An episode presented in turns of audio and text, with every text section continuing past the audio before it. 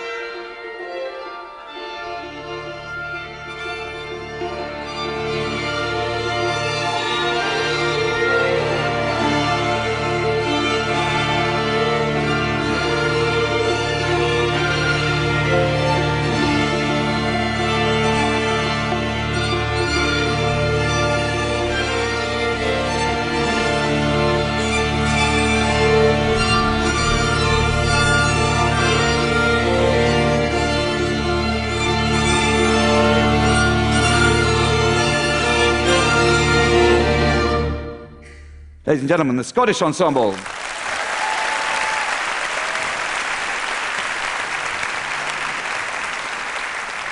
So, in order for all this to work, obviously I have got to be in a position of trust. I have to trust the orchestra, and even more crucially, I have to trust myself. Think about it when you're in a position of not trusting, what do you do?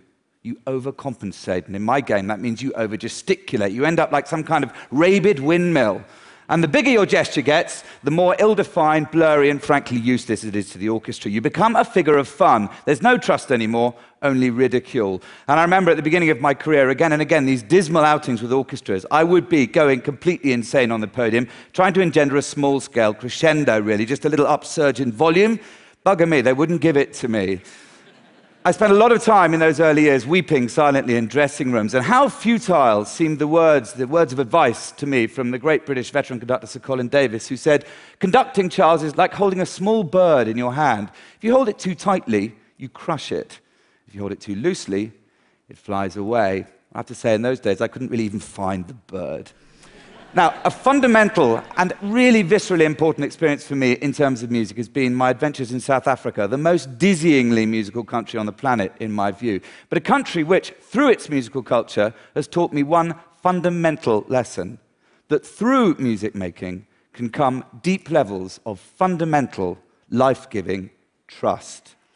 Back in 2000, I had the opportunity to go to South Africa to form a new opera company. So I went out there and I auditioned mainly in rural township locations right around the country, had about 2,000 singers, and pulled together a company of 40 of the most jaw droppingly amazing young performers, the majority of whom were black, but there were a handful of white performers. Now, it emerged early on in the first rehearsal period that one of those white performers had, in his previous incarnation, been a member of the South African police force.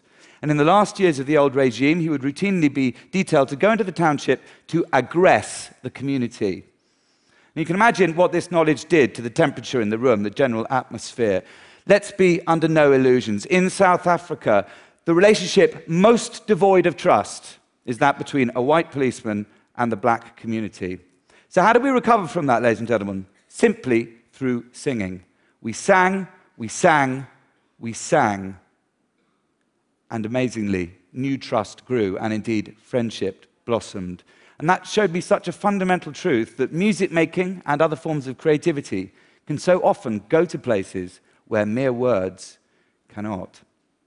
So we got some shows off the ground. We started touring them internationally. One of them was Carmen. We then thought we'd make a movie of Carmen, which we recorded and shot entirely on location in a township outside Cape Town called Khayelitsha. The piece was sung entirely in Xhosa, which is a beautifully musical language if you don't know it.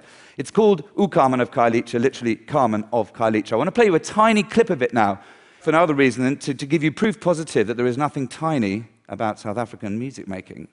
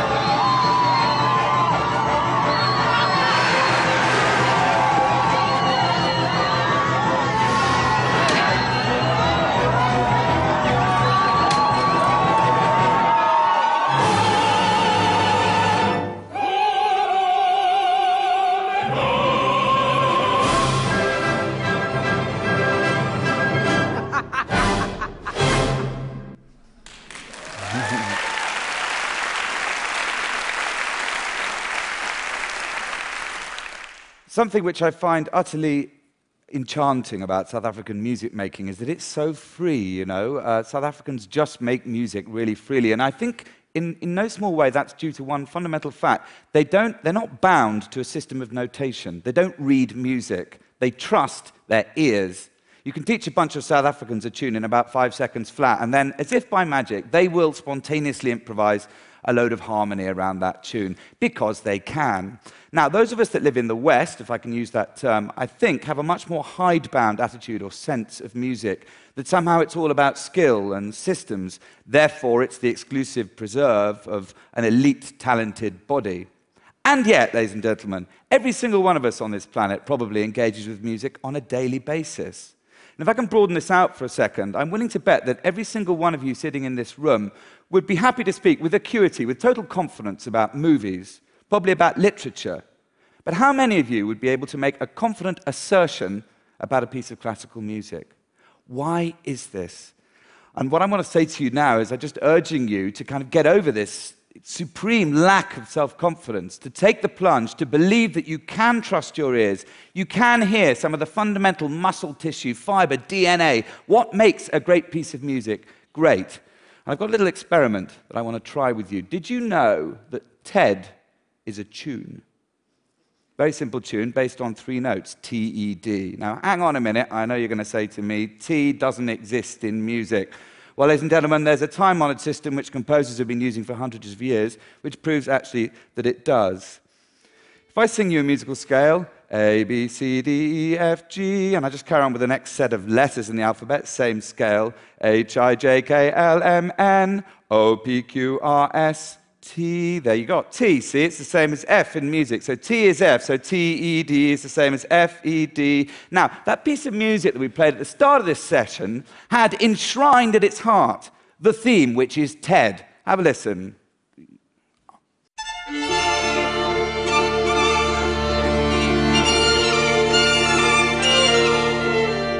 Do you hear it? Or do I smell some doubt in the room? Okay, we'll play it for you again now, and we're going to highlight, we're going to poke out the TED, okay, if you pardon the expression.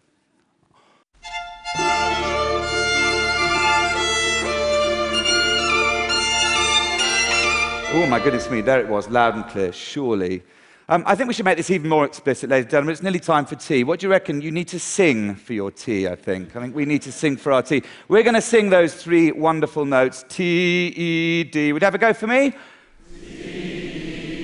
Yeah, you sound a bit more like cows, really, than, uh, than human beings. Should we try that one again? And look, if you're adventurous, you go up the octave. T E D.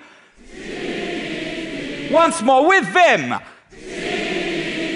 There I am, like a bloody windmill again, you see. Now, we're going to put that in the context of the music. Okay, the music will start, and then, at a signal from me, you will sing that.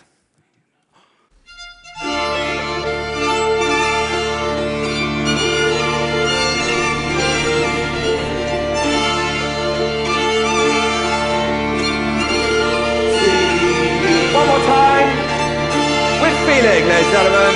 You won't get your tea otherwise.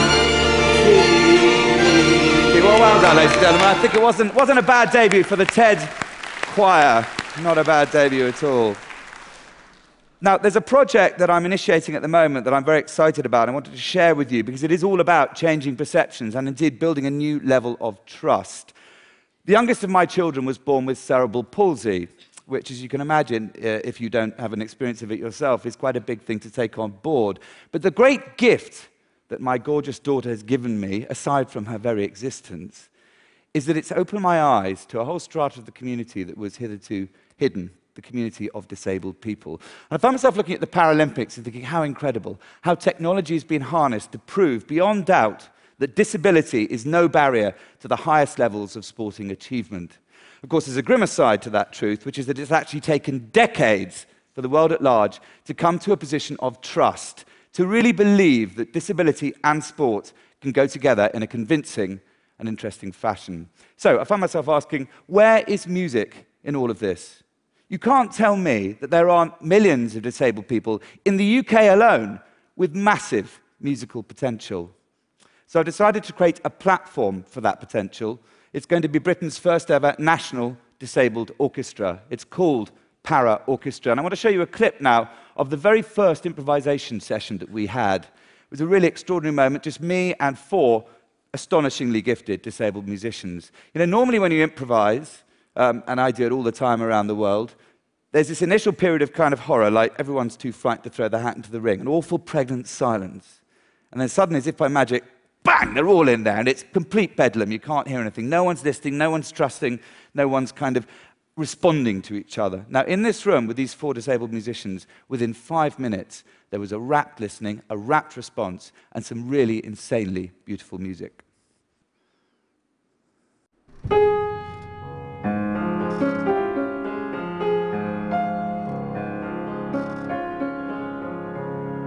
My name's Nicholas McCarthy. I'm 22 and I'm a left-handed pianist and I was born without my left hand. Right hand. I'll do that one again.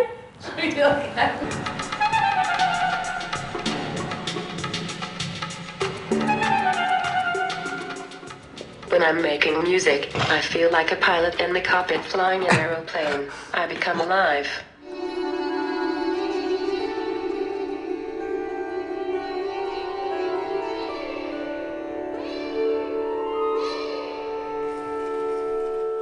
I would rather be able to play an instrument again than walk.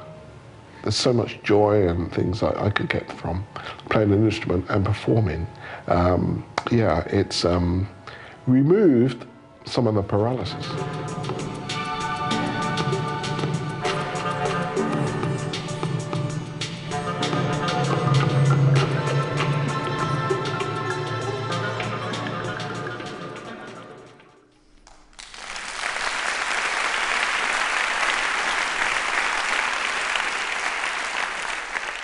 I only wish that some of those musicians were here with us today so you could see it firsthand how utterly extraordinary they are. Para Orchestra is the name of that project. If any of you thinks you want to help me in any way to achieve what is a fairly impossible and implausible dream still at this point, please let me know. Now, my parting shot comes courtesy of the great Joseph Haydn. Wonderful Austrian composer of the second half of the 18th century, spent the bulk of his life in the employ of Prince Nikolaus Esterhazy along with his orchestra. Now, this prince loved his music but he also loved the country castle that he tended to reside in most of the time, which is just on the Austro Hungarian border, a place called Esterhazy, a long way from the big city of Vienna. Now, one day early in 1772, the prince decreed that the musicians' families, the orchestral musicians' families, were no longer welcome in the castle. They were not allowed to stay there anymore. They had to be returned to Vienna, as I say, an unfeasibly long way away in those days. You can imagine the musicians were disconsolate. Haydn remonstrated with the prince, but to no avail. So, given the prince loved his music, Haydn thought he'd write a symphony to make the point. And we're going to play just the very tail end of this symphony now, and you'll see the orchestra in a kind of sullen revolt. I'm pleased to say the prince did take the tip from the orchestral performance, and the musicians were reunited with their families. But I think it sums up my talk rather well this that where there is trust, there is music, by extension, life. Where there is no trust, the music quite simply withers away.